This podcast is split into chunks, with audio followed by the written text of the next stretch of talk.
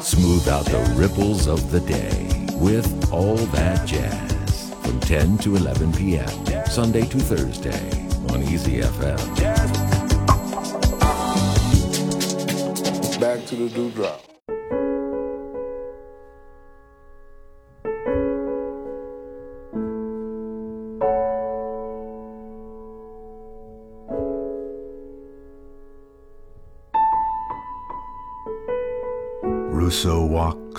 Trumpet paths, safaris to the heart of all that jazz. Through eye bars and girders, through wires and pipes, the mathematic circuits of the modern nights.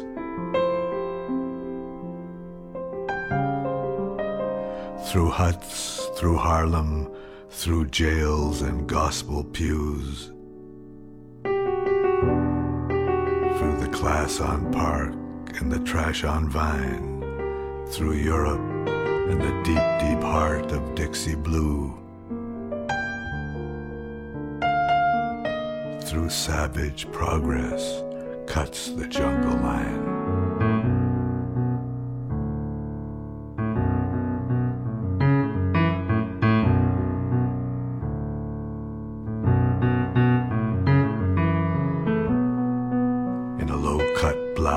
She brings the beer. Rousseau paints a jungle flower behind her ear. Those cannibals of shuck and jive, they'll eat a working girl like her alive. With his hard edged eye and his steady hand, he paints the cellar full of ferns and orchid vines and he hangs a moon above the five piece band. He hangs it up above the jungle land.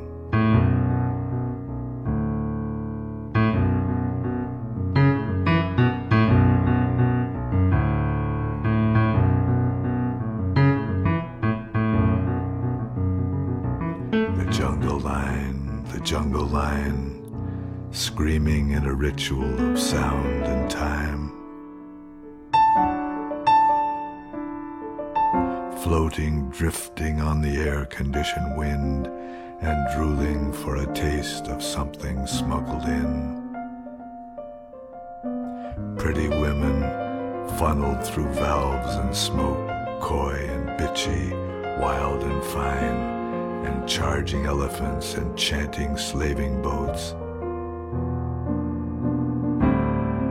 charging, chanting down the jungle line.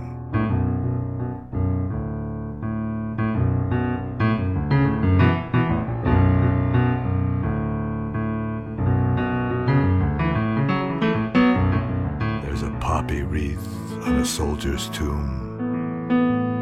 There's a poppy snake in the dressing room.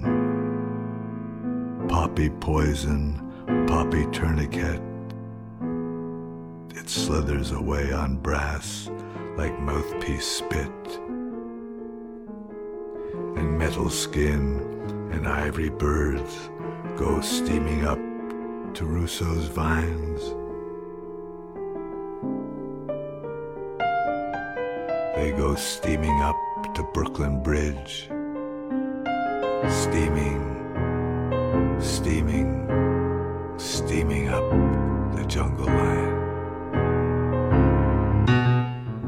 著名的唱片制作人和贝斯演奏家 Larry Klein 和加拿大民谣女歌手 Johnny Mitchell 有一段短暂的婚姻。他曾经为 Johnny Mitchell 制作过很多经典的专辑。这是在2007年由 Larry Klein 担任制作人的 Herbie Hancock 向 Johnny Mitchell 致敬的专辑《River》的 Johnny Letters 当中，邀请 Nana Cohen 朗诵。Johnny Mitchell 在一九七五年创作的一首献给著名的画家亨利·卢梭的作品《The Jungle Line》。这张专辑获得了第五十届格莱美的 Best Contemporary Jazz Album 和 Album of the Year 两项大奖。Larry Klein 和 Leonard Cohen 有着非常深厚的友谊。在 Leonard Cohen 去世六年之后，他更加思念当年的这位老朋友，于是有了制作一张向 Leonard Cohen 的音乐致敬的专辑，来表达他的思念之情，同时也可以让人们记住这位伟大的诗人和歌手。Uh, I went to Don and said, "What do you think of this idea?" And thankfully, he just he said, "Yeah, let's do it." And uh, and off we went, and it was a long, kind of interesting path to uh, to how the record was shaped. Um, you know, I initially thought, well, of, of building it around an artist like Herbie Hancock or Terence Blanchard or you know someone like that and for for various reasons that didn't work out and uh so so Don said well d- just do it the way you want to do it and um so I I started and and it's quite a as you can imagine it's quite a complicated process uh finding the right artists and you know sort of building the album you know coupling the the artists with the right songs and building the fabric of the thing. So it is uh you know uh, for me so that, that it was a balance of his older more well-known songs and his newer songs that are just as great but perhaps less known 当他把这个想法告诉他的好朋友 Blue Note 唱片公司的总裁 Don Was 的时候，他们两个人一拍即合。Well, I've known Larry for many years, decades, and I've admired his work. I think he's one of the best producers in the world. And he's made some beautiful records that are among my favorites. One of them, notably, is an album uh, that he did with Herbie Hancock called uh, "The River," which was uh, Joni, all Joni Mitchell songs, which was somewhat along the same concept as as the Leonard Cohen record. So he and that that uh, that album won the Grammy for album of the year, not jazz album of the year, but album of the year, almost 20 years ago. So certainly, uh, he comes with a very good uh, track record for success, both artistically and uh, commercially. So uh, I, I just knew it would be a beautiful record. I, I, I knew Leonard pretty well. Uh, I met him in the 90s, and uh, I feel that he's the best songwriter of our time, period. You know, and uh, so it was easy to say yes. it was not a hard decision. 参与这张专辑录制的音乐家不仅有爵士音乐家，还有摇滚音乐家和民谣音乐家。我们现在听到的是朋克教父 Iggy Pop 用他低沉的嗓音演绎 l e n a Cohen 在2016年去世之前出版的最后一张专辑当中的这一首自白式的作品《You Want It Darker》。If you are the dealer, I am out of the game. If you are the it I'm broken and lame. If thine is the glory, then mine must be the shame. You want it darker. We kill the flame.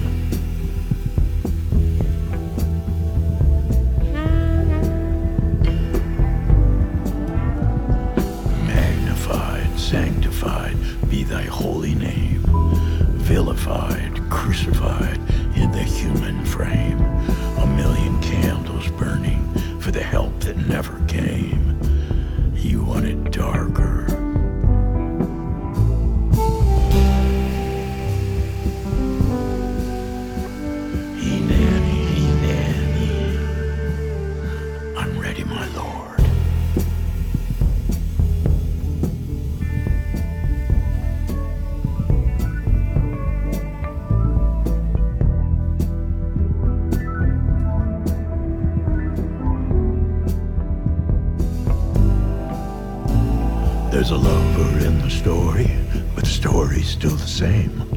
There's a lullaby for suffering and a paradox to blame. But it's written in the scriptures and it's not some idle claim. You want it darker. We kill the flame.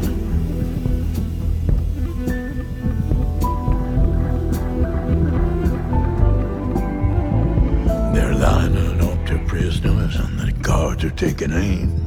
I struggled with some demons. They were middle class and tame. I didn't know I had permission to murder and to maim. You wanted darker.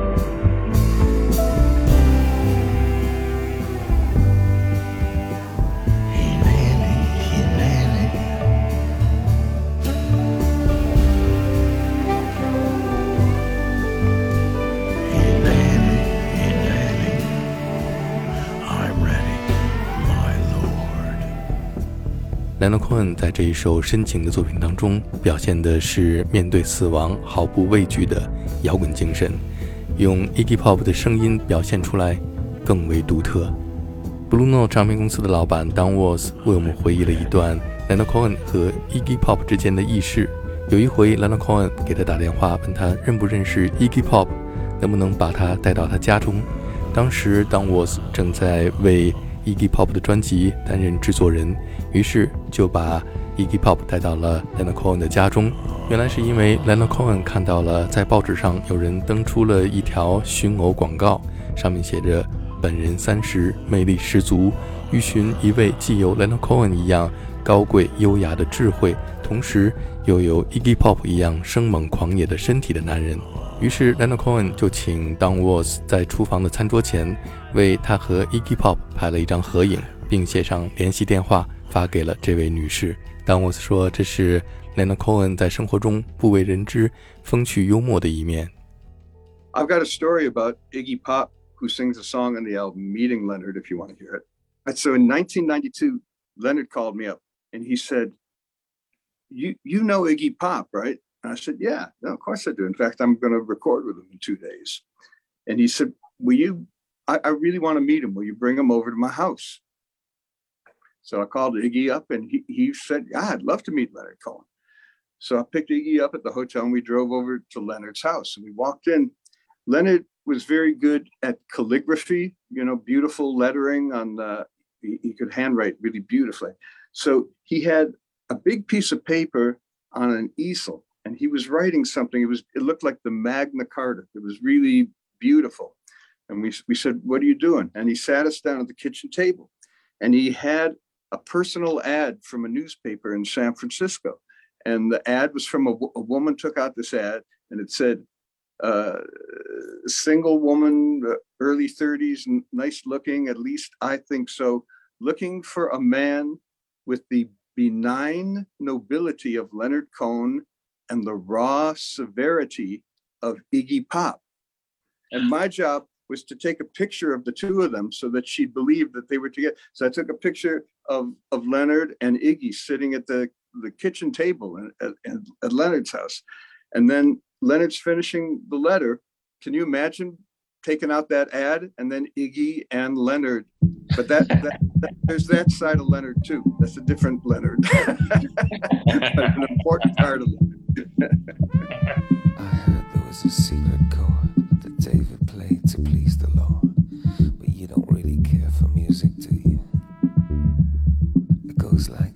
the fourth, the fifth, the minor fall, the major lift, the baffled king composing. Hallelujah.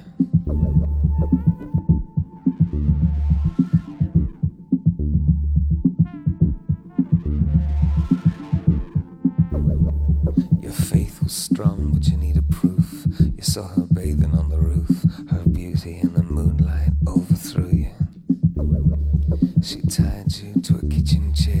Broke your throne, she cut your hair, and from your lips she drew the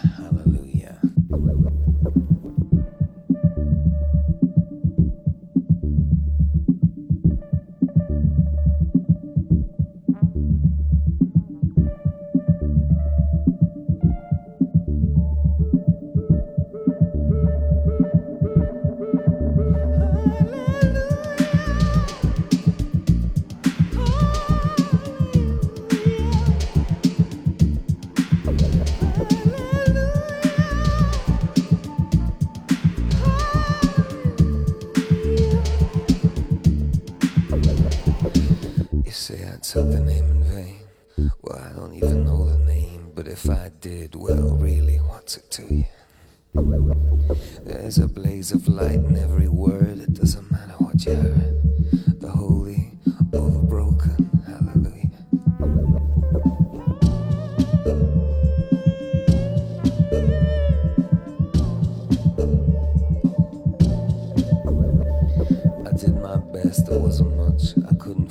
so I learned to touch. I told the truth, I didn't come to fool you. And even though it all went wrong, I'll stand before the Lord of Song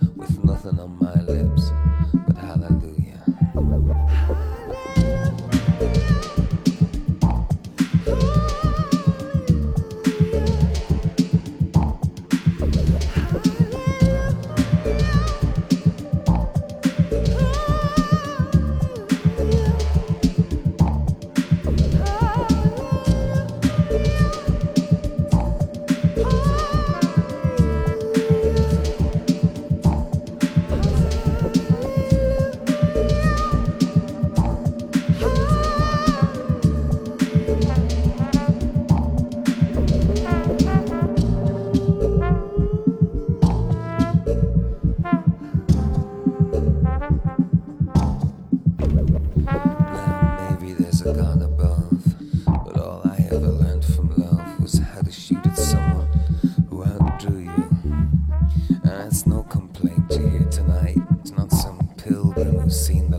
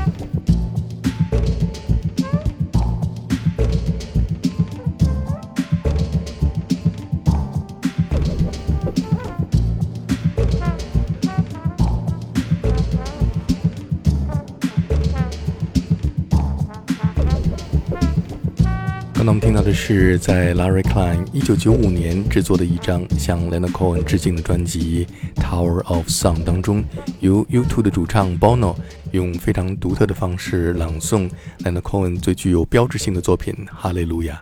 下面我们听到的就是 Larry Klein 在27年之后最新制作的一张向他的好友 l e n a Cohen 致敬的专辑，由 Bluno 唱片公司出版的《Here It Is》当中。由来自加拿大的女歌手 Sarah McLachlan 演唱的《哈利路亚》。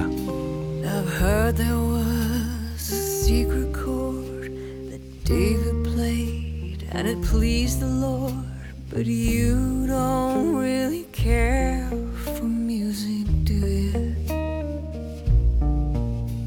It goes like this the fourth, the fifth, the minor falls, the major lifts, the baffled king composing.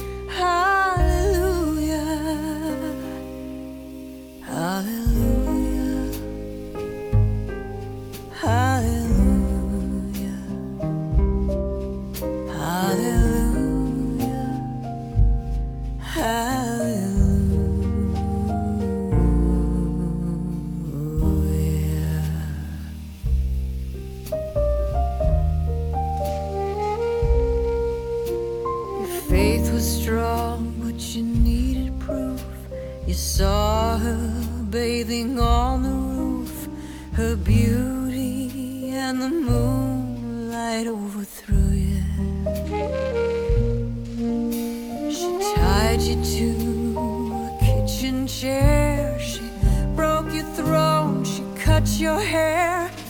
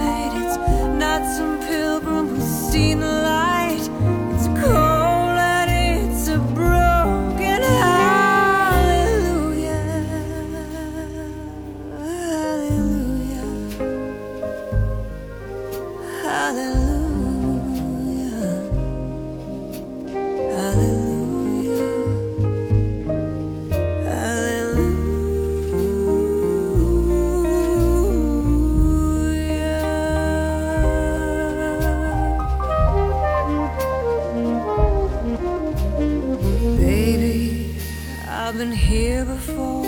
I know this room. I walk this floor. I used to live alone before I knew you. And I've seen your flag on the marble arch. Love is not some victory march. It's a cold.